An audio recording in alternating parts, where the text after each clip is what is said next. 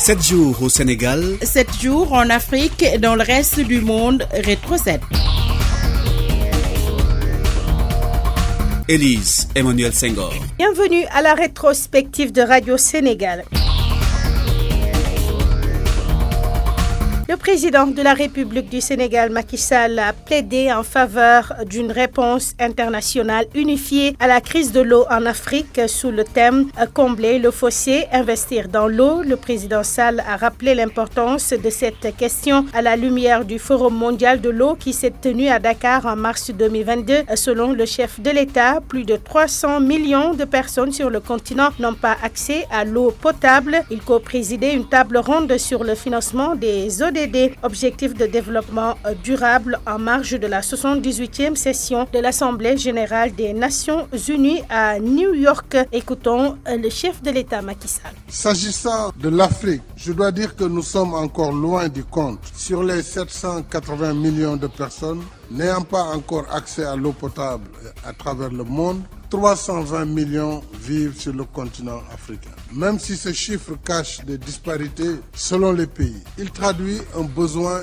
urgent de mobiliser tous les moyens disponibles afin de combler le déficit. Surtout que les projections montrent qu'au rythme actuel, l'Afrique n'atteindra pas à l'horizon 2030 les ODD liés à l'eau et à l'assainissement. Cela risque d'impacter négativement d'autres secteurs aussi vitaux que la santé, l'éducation et l'alimentation.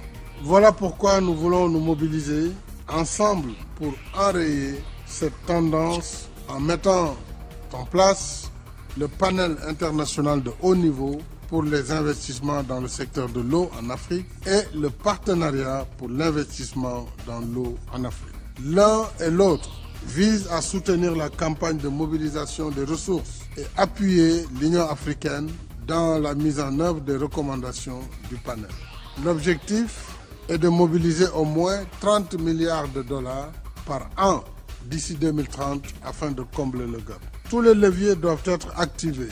Ressources publiques internes, coopération bilatérale et multilatérale et partenariats publics-privés. En outre, il faut davantage vulgariser des solutions encore faiblement valorisées comme le recyclage, et le dessalement de l'eau de mer et promouvoir les technologies d'utilisation rationnelle de la ressource, notamment dans l'agriculture et l'industrie.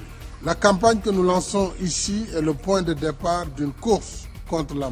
La prochaine étape, c'est la finalisation du plan d'action pour l'investissement dans le secteur de l'eau en Afrique afin de procéder à son lancement en marche de la COP 28 de Dubaï. Et puis, Code de l'environnement, la loi promulguée cette année, notre pays s'est doté d'une nouvelle loi portant Code de l'environnement. Il s'agit de la loi numéro 82-023 15 du 02 août 2023. Elle a été promulguée par le chef de l'État et remplace la loi 2001 du 15 janvier 2001. Ce Code de l'environnement est composé de 255 articles et fixe les règles et principes fondamentaux pour une gestion écologique rationnelle de l'environnement. Rétro 7.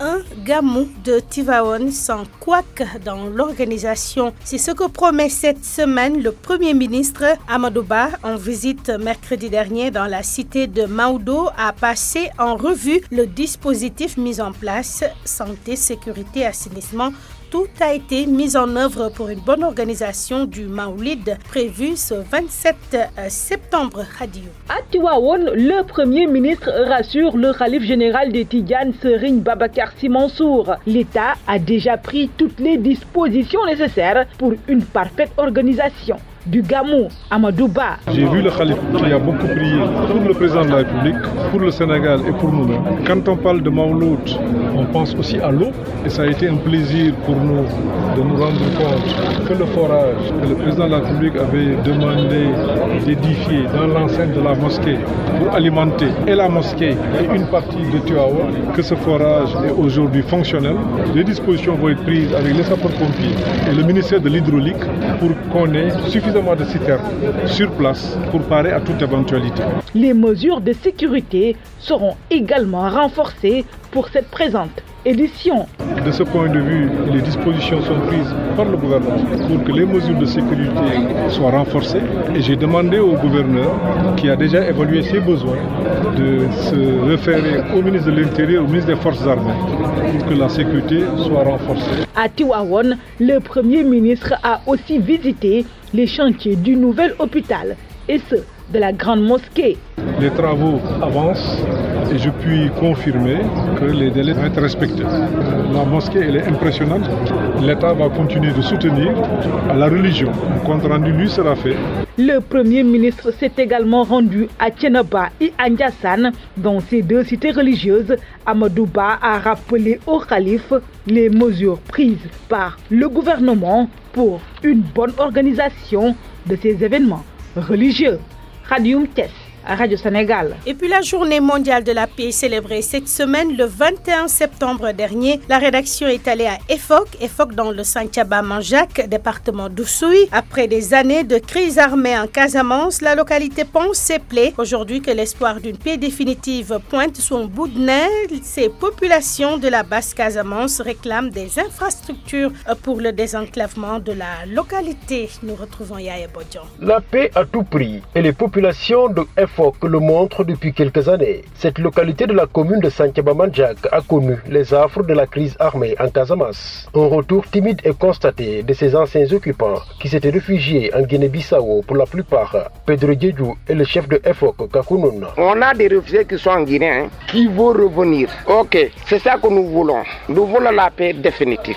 Je ne peux pas rester ici que nos parents. Je sais très bien que quand je veux, quand je peux, ils reviennent pour habiter. Il y a des enfants. La doléance forte des habitants de EFOC et le désenclavement de la zone de Santiago-Manjak pour mieux sécuriser le retour des populations déplacées. Pedro Djedjou. On a, on, a, on a des problèmes, de sérieux problèmes. Le problème d'EFOC, même le gosse là, quand il le tape le matin, quel est le problème d'EFOC Il va t'expliquer. Le problème d'EFOC, c'est quoi? C'est la route. On a obligé une pirogue là comme ambulance. Pour le deal de la commune de Santiago-Manjak, Ousmane Djikoumen Diata, un retour est bien possible. Cette bataille, nous l'avons engagée depuis très longtemps et ce que nous sommes en train d'organiser aujourd'hui participe à asseoir davantage cette paix pour arriver effectivement à aller vers euh, cet objectif L'objectif qui est vraiment de retourner chez nous et d'avoir nos locaux sur place, d'administrer nos populations sur place. Rappelez que le parc national de Basse-Casamance est au cœur de cette commune qui regorge d'énormes potentialités. Le rêve de ces populations est de voir tous ces réfugiés regagner leur village.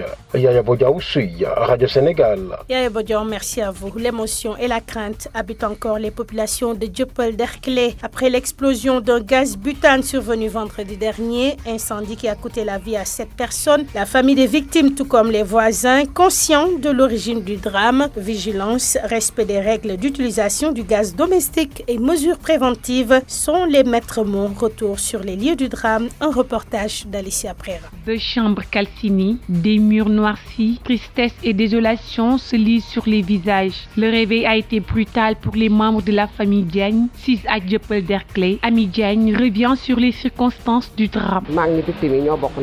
Je suis membre de la famille éplorée.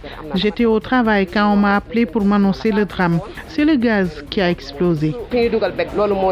La maison mortuaire ne désemplit pas. Parents, proches, amis et voisins, tous sur les lieux pour compatir à la douleur qui frappe les Diagne. Je ne peux pas m'expliquer parce que vraiment ça, ça me dépasse. C'est une douleur euh, vraiment euh, qui n'a pas de limite, euh, qu'on ne peut pas limiter quoi. C'est extrêmement difficile. Ouais, c'est un coup de foule. Nous n'en revenons toujours pas. Surtout les premiers voisins qui ont vu comment les corps sans vie étaient calcinés. Il faut toujours bien serrer le gaz et éviter de mettre deux gaz dans la même cuisine. Après la cuisine, il faut vérifier si le gaz est bien fermé et loin des encensoirs. Outre la douleur, la famille déplore certaines fausses informations parues dans la presse sur les circonstances du drame. Je tiens à apporter des éclaircissements concernant certains propos que la presse en ligne véhicule sur les réseaux sociaux en disant que ma sœur Sagar qui est décédée avait par derrière elle son téléphone portable. C'est totalement faux. C'est très dur. Il faut que les gens disent la vérité sur ces genres de situations. Ce sont au total sept personnes qui ont perdu la vie dans l'explosion d'une bonbonne de gaz survenue vendredi dernier à Dieuppeul-Derklé. Et c'est la fin de cet épisode de Rétro 7. Merci à Aaron Diouf qui l'a préparé et réalisé avec la coordination d'Ibrahim Assadi et d'Ousmane Beng. Merci également à l'équipe digitale qui nous accompagne, Mamadou Diagne et ses collaborateurs. Rétro 7 est disponible sur tous nos supports digitaux. Merci également à vous, chers auditeurs. On se retrouve dimanche prochain grâce à Dieu. Rétro 7, l'essentiel de l'actualité de la semaine avec la rédaction de Radio Sénégal.